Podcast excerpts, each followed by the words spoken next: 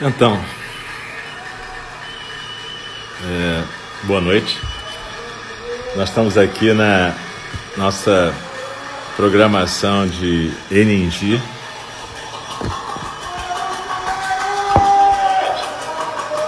Nós estamos aqui na nossa programação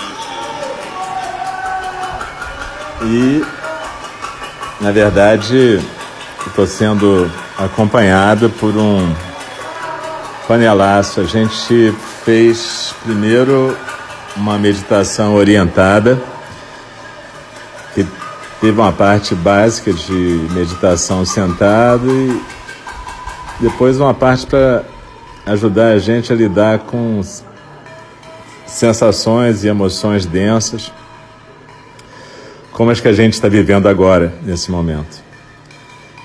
É, a gente agora está começando a fala do Dharma.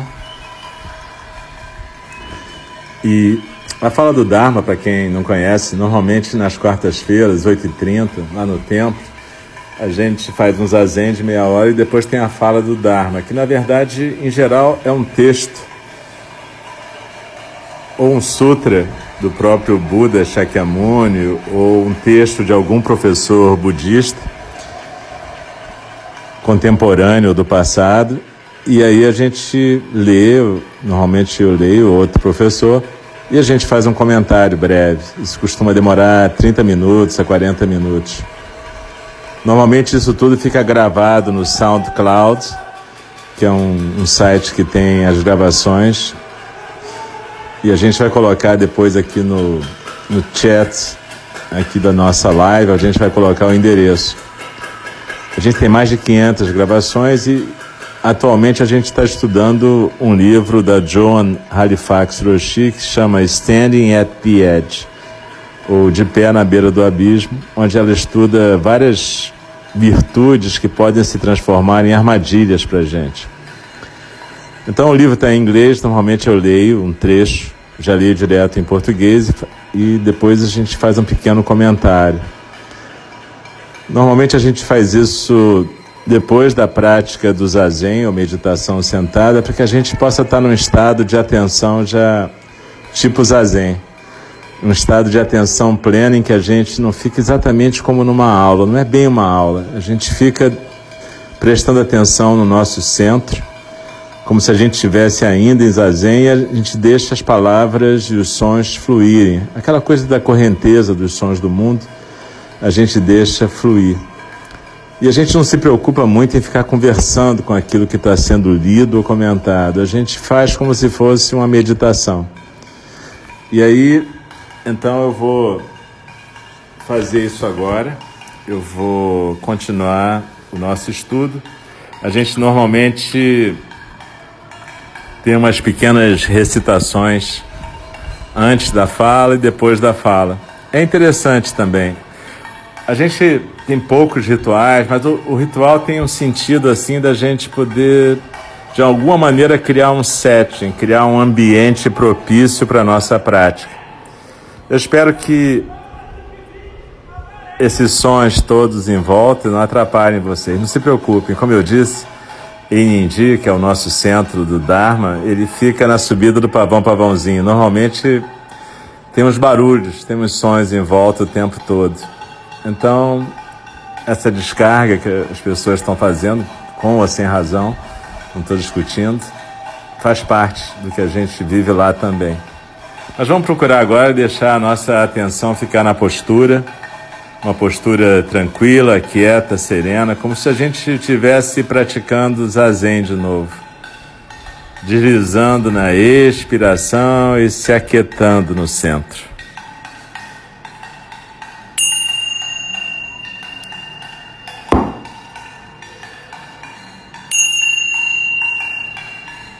O Dharma, incomparavelmente profundo e precioso, é raramente encontrado mesmo milhões e milhões de eras. A nós é dado vê-lo, ouvi-lo, recebê-lo e guardá-lo.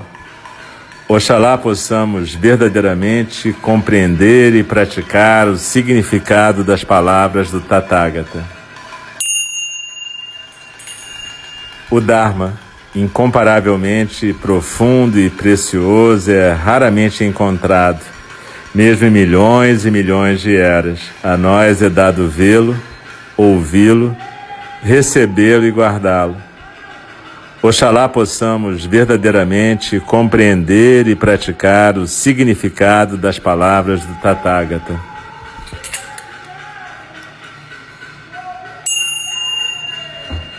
O Dharma, incomparavelmente profundo e precioso, é raramente encontrado, mesmo milhões e milhões de eras. A nós é dado vê-lo, ouvi-lo, recebê-lo e guardá-lo. Oxalá possamos verdadeiramente compreender e praticar o significado das palavras do Tathagata. Então a gente está continuando o capítulo sobre integridade, e é o capítulo 3 do livro Standing at the Edge, de pé na beira do abismo, da John Halifax Roshi. E ela continua então. Um compatriota de Fanny Lu foi o ativista social, historiador e conselheiro do nosso comitê, Dr. Howard Zinn. Ele tinha um enorme respeito pela autoridade moral de Fanny Lu, assim como pela sua força no meio de tanta incerteza e violência.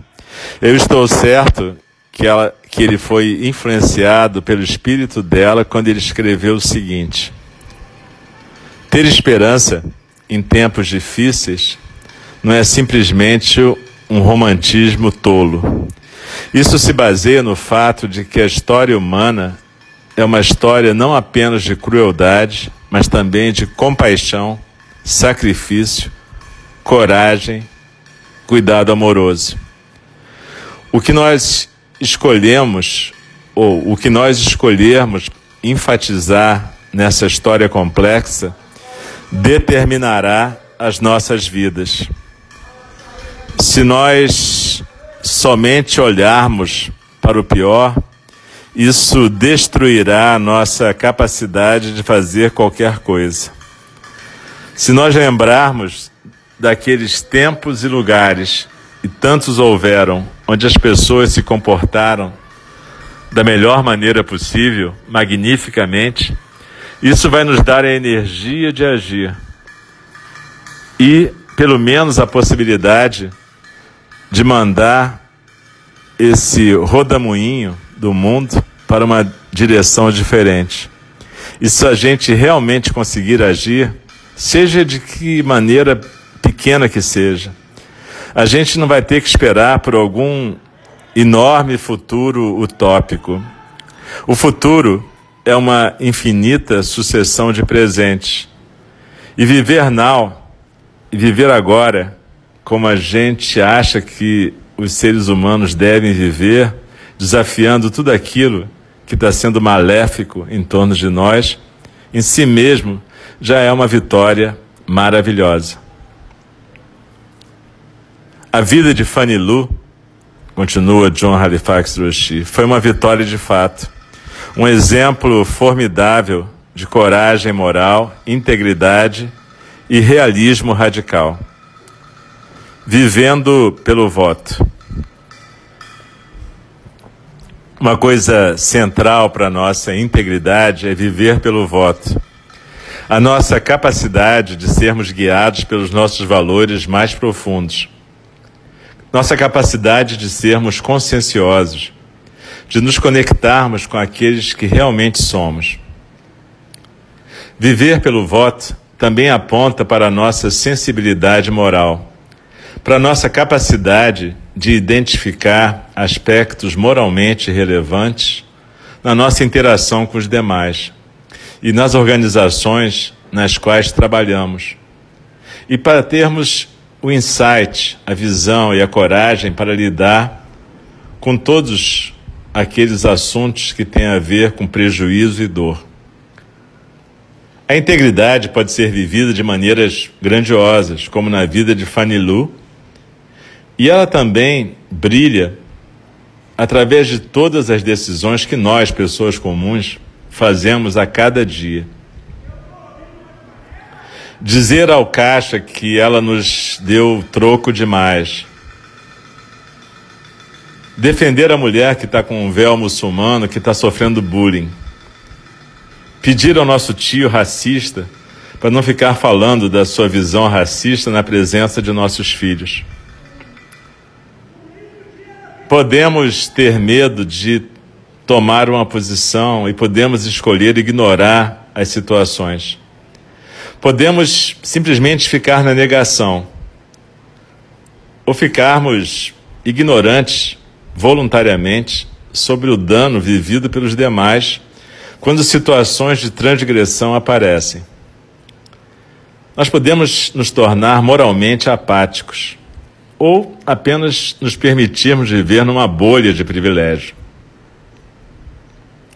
Mas se a gente não ficar preso na armadilha de qualquer uma dessas defesas, a gente vai dando um, um passo à frente e vai ao encontro desses danos com a determinação de diminuir o sofrimento. Aquilo que nos mantém de pé é a nossa coragem moral, a coragem de ficar de pé e defender os nossos princípios os princípios do cuidado amoroso. O que mantém a nossa integridade no trilho é a nossa sensibilidade moral. A gente precisa de um costas fortes, aquilo que a Jones chama de coluna forte, mas também de uma frente suave. A gente precisa de equanimidade vivida e de compaixão, para nos mantermos alinhados com os nossos valores. Também precisamos ter o tipo de coração que é grande o suficiente para aceitar a rejeição, as críticas, o desencorajamento, a raiva e os dedos que nos apontam, se as nossas visões estão contra aquilo que é o espírito do tempo. A gente pode até perder nossas próprias vidas se a gente resolver manter os nossos princípios. O seu tio, por exemplo, pode nunca mais falar com você a sua casa pode ser pichada porque você protegeu uma mulher muçulmana. Ou muitas coisas piores podem acontecer. Mas é isso que nós chamamos de viver pelo voto. Ainda assim, muitos de nós têm uma aversão contra os votos. Para nós, eles parecem como regras que nos constrangem. E alguns de nós são quebradores de regras por natureza. Outros sentem que votos é uma coisa que soa muito religiosa, religiosa demais. E nós somos pessoas leigas e somos pessoas seculares, bem.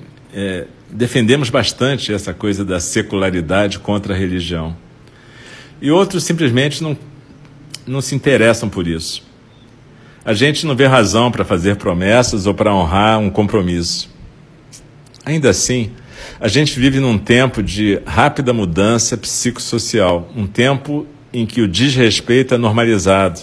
Mentir, ser violento e coisas piores são coisas normais. É importante lembrar que os nossos votos nos ajudam a, nos perma a permanecermos alinhados com nossos valores mais profundos e nos lembram quem realmente somos. Os votos são os votos que nós tomamos são como se fosse uma gramática de valores que refletem nas nossas atitudes, nos nossos pensamentos e em como nós vemos o mundo.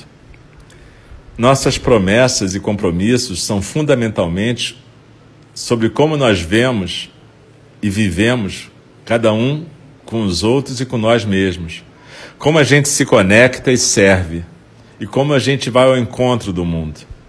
Praticar os votos corporificá-los significa refletir a nossa integridade e assim eles nos ajudam a dar um lastro de significado quando a gente tem que confrontar as tempestades internas e externas que ser humano significa. Os votos podem ser praticados de uma maneira literal, como seguir os dez mandamentos ou os preceitos budistas. Eles também podem se basear em compaixão, serem mais fluidos e sensíveis ao contexto que vivemos. Ou podem ser baseados numa perspectiva sábia de não separatividade, não dualidade. A linha comum é que os nossos votos são a paisagem mais ampla do que a maior parte de nós compreende, e eles sustentam a nossa integridade nas nossas vidas e protegem o nosso mundo. Existem os votos que são pessoais, as promessas internas que a gente fez a fim de manter as nossas vidas fortes no nosso caráter. Por exemplo, uma poderosa influência para mim foi a vida de serviço da minha mãe. Quem está falando aqui é a Joan, tá? Desde que eu era muito jovem, o meu voto pessoal foi nunca abandonar aqueles que são vulneráveis e sempre trabalhar para eliminar o sofrimento dos outros. E então existem aqueles votos que a gente recebe a partir do nosso treinamento religioso. Como aquela regra dourada, faz, faça aos outros o que você espera que façam para você, ou os três preceitos puros do budismo de não prejudicar, fazer o bem e fazer o bem aos demais. Esses são votos que a gente compartilha com outras pessoas e que nos dão fundamento, base, para que a gente viva o sagrado na vida toda. Então também tem aqueles preceitos práticos que nos ajudam a viver no nosso mundo. São os costumes e normas que nutrem a nossa civilidade e a nossa cooperação social. Tratar os demais com respeito. Falar de uma maneira gentil e cuidadosa com os outros e sobre os outros. Sermos gratos pelo privilégio das nossas vidas. Votos especiais são aqueles que podem transformar o nosso egoísmo. Esses votos requerem que a gente seja bem disciplinado com nós mesmos, porque eles focalizam no ego e se relacionam com as nossas emoções destrutivas. Os votos para domesticar o ego nos ensinam que ser egoísta simplesmente não é uma coisa prática. Ponto. A maioria de nós concordaria que não serve a nenhum interesse nosso sermos cobiçosos, odiarmos ou ficarmos iludidos. Ainda assim, inevitavelmente, a gente passa por tempos em que a gente se desvia. Os votos para domesticar o ego nos ajudam a dissolver o nosso autocentramento, como um sal, uma pedra de sal dura que se dissolve no grande oceano. Em Upaia, nosso templo aqui no Novo México, a cada manhã, durante os nossos períodos intensivos de prática, nós cantamos o verso da reflexão. Em inglês ela chama Verse of Atonement, que é um voto de domesticação do ego que nos convida a não separarmos, não nos separarmos do prejuízo que podemos causar aos demais a nós mesmos. O verso nos lembra que devemos refletir e o verso diz o seguinte: De todo, sobre todo o meu karma ancestral e tortuoso, de toda cobiça, ódio e ilusão desde sempre, nascidos do corpo, fala e mente, eu agora completamente reflito. A palavra reflito, atone em inglês aqui, é uma boa palavra. Atonement. Se você separar, fica at one-ment o que quer dizer não se separar da verdade, da inteireza das nossas vidas e trazer os fragmentos, as peças fraturadas juntas de novo num ato de reconciliação brava e honesta. Os votos mais poderosos são aqueles que nos dirigem para viver uma vida e uma identidade maior, uma identidade que a gente chama de ser Buda, de ser a natureza búdica. Esses votos nos dão força, nos suportam, nos dão apoio para reconhecer a impermanência, a interdependência, a necessidade de vencer o egoísmo e a compaixão. Para uma pessoa que pratica o Dharma, um budista, isso significa tomar refúgio no Buda, aquele que exemplifica em si mesmo a sabedoria e a compaixão. Tomar refúgio significa que a gente pratica ser o Buda. A gente também toma refúgio no Dharma, os ensinamentos e valores que nos guiam para não fazer o mal, para servir de uma maneira altruísta, e para despertar. Isso significa que a gente corporifica os ensinamentos da melhor maneira possível, dentro da nossa capacidade. E finalmente a gente toma refúgio na sanga, nos nossos companheiros de prática, nossos companheiros no despertar.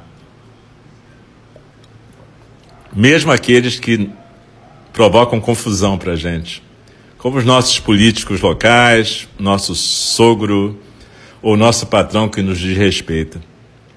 Isso significa que a gente é capaz de ver que a gente não é separado de nada e de nenhum ser. E a gente vive então de acordo com isso.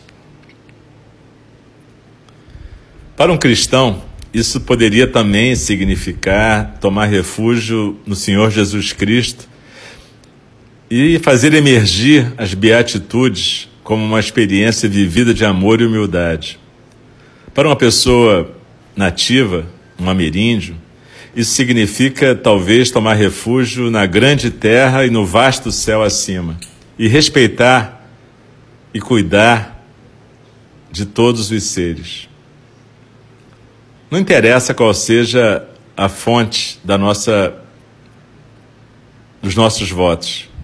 Eu acredito que os votos são práticas essenciais que sustentam a nossa integridade e desenvolvem o nosso caráter moral. Assim, Frequentemente eu digo para os meus estudantes: por que não sermos um Buda agora? Como é que a gente faz isso? Uma maneira é nos voltarmos exatamente para aqueles lugares aos quais mais resistimos. A gente pode ir para esse lugar que é o que a gente tem mais medo, de testar a nossa relação, a força da nossa relação com nossos votos e valores. Fannie Lou Hammer, Malala Yousafzai, Jane Goodall, todas três ficaram de pé diante do abismo da integridade e encararam a realidade dura do sofrimento sistêmico causado pelo racismo, pelo sexismo, pela destruição do ambiente e pelas disparidades econômicas desastrosas do nosso mundo. No meio da incerteza radical, essas mulheres viveram seus votos para aliviar o sofrimento. Voto contínuo, prática contínua. A sua coragem moral e a sua sensibilidade moral deram a elas as costas fortes, firmes e a frente suave, para ir de encontro ao sofrimento com aquilo que a gente chama no Zen de resposta ou reação adequada, apropriada, que é coragem e integridade mediada pela sabedoria.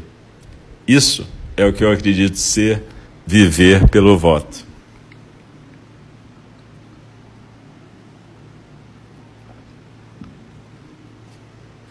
Esse trecho que eu acabei de ler da Joan Halifax Roshi é maravilhoso, ele me emociona, inclusive, porque ele tem muito a ver com aquilo que a gente está vivendo agora na nossa sociedade e no mundo todo. A gente tem que ser capaz de ter responsabilidade com a nossa coletividade. Ou seja, a gente não tem que só se proteger, estocar comida, ir no supermercado e comprar tudo, comprar todo o papel higiênico, todas as máscaras e todo o álcool.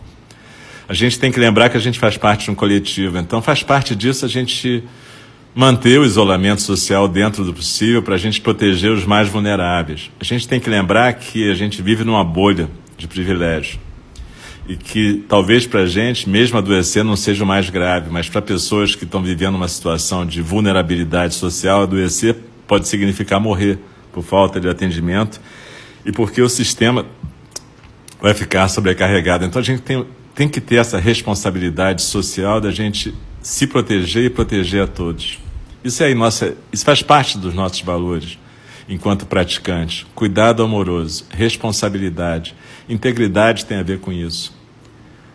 Essa crise que a gente está vivendo está dando a gente uma chance da gente poder efetivamente desenvolver os nossos votos de bodhisattvas. Bodhisattva, na nossa tradição, significa alguém que faz o voto de ajudar todos os seres, incluindo ele mesmo. Talvez vocês conheçam alguns do Bodhisattva mais famoso, talvez seja Avalokitesvara, o Bodhisattva da compaixão. que no Japão é chamado de Kanon, na China de Kuanin. E a gente.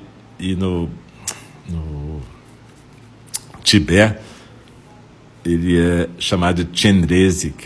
Mas, enfim, o que interessa é que esse Bodhisattva é a personificação da compaixão. É como se ele fosse um modelo de compaixão para a gente. Na nossa tradição, a gente acredita que quando a gente pratica a meditação, a gente está tentando abrir mão. Na verdade, a gente não está conseguindo, a gente não está buscando um estado especial. Ao contrário, a gente está buscando abrir mão de um apego muito firme à nossa identidade para deixar alguma coisa fluir que está mais além da gente. Essa coisa que faz com que a gente seja um realmente. Que nem a gente está fazendo agora, a gente está praticando junto. A gente está sendo um na nossa prática, seja na meditação, seja na fala do Dharma, ouvindo a Joan, e lembrando o que, é que a gente tem que fazer nas nossas vidas agora. A gente tem que cuidar uns dos outros, e cuidar significa também respeitar os espaços públicos, tentar o mais que possível evitar esses espaços, respeitar essa ideia do isolamento social, por mais difícil que seja lembrar dos mais vulneráveis, daqueles que estão isolados e que precisam da nossa ajuda. E, enfim, honrar os nossos votos. Isso é o essencial. A gente está tendo uma chance única no mundo inteiro de lembrar o que é realmente prioridade na vida. A gente está tendo uma chance de sair das nossas bolhas, a gente está tendo uma chance de ver realmente o que é essencial e talvez abrir mão do supérfluo e da compulsão a ficar buscando o supérfluo como uma solução para a nossa angústia. Enfim, a, a John, esse livro é um livro muito feliz porque ele chegou num momento, cara, num timing ideal. A gente leu já o primeiro capítulo, que é o capítulo sobre altruísmo. De novo, eu digo que está lá no SoundCloud. E a gente passou por da integridade por vários motivos, que é o terceiro. A gente pulou o segundo. A gente vai voltar para o segundo em algum momento. A gente vai ler todos. Mas é que esse da integridade, realmente, por vários motivos, é importantíssimo agora. A gente lembrar dos nossos valores e do que, que a gente precisa defender nesse momento. E o que, que a gente precisa praticar. É um momento único. É uma crise da qual a gente pode sair extremamente fortalecido. Então, vamos procurar praticar essa semana essa observação do que, é integridade, quais são os nossos valores, o que, que a gente pode fazer para viver num coletivo onde a gente respeite, seja respeitado e se sinta responsável não só por nós mesmos, nossa família, nossos queridos, mas por todas as pessoas que estão em volta de nós. E, normalmente, quando a gente acaba a fala do Dharma, a gente repete alguns votos. De novo, para algumas pessoas que acham que religião é um saco, Pode ser que seja um saco ouvir os votos, mas eu peço um pouco a paciência, mesmo de vocês que não curtem votos, para escutar esses votos do Bodhisattva que a gente repete no final e talvez até repetir junto com a gente. Lá no templo a gente repete junto. Aqui, por uma questão óbvia, eu vou cantar sozinho, mas lá a gente canta junto. Então quem quiser cantar junto, ótimo. E enfim, eu estou muito feliz de poder compartilhar esse momento, não só dentro do templo, mas nesse espaço virtual que a gente está sendo. E então, gente, muito obrigado, boa noite para vocês. A gente agora vai recitar os nossos quatro votos três vezes para a gente terminar a fala do Dharma.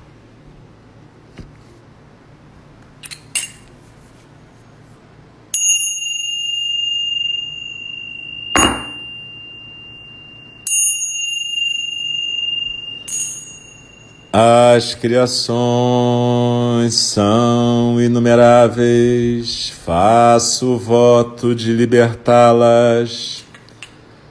As ilusões são inexauríveis, faço voto de transformá-las.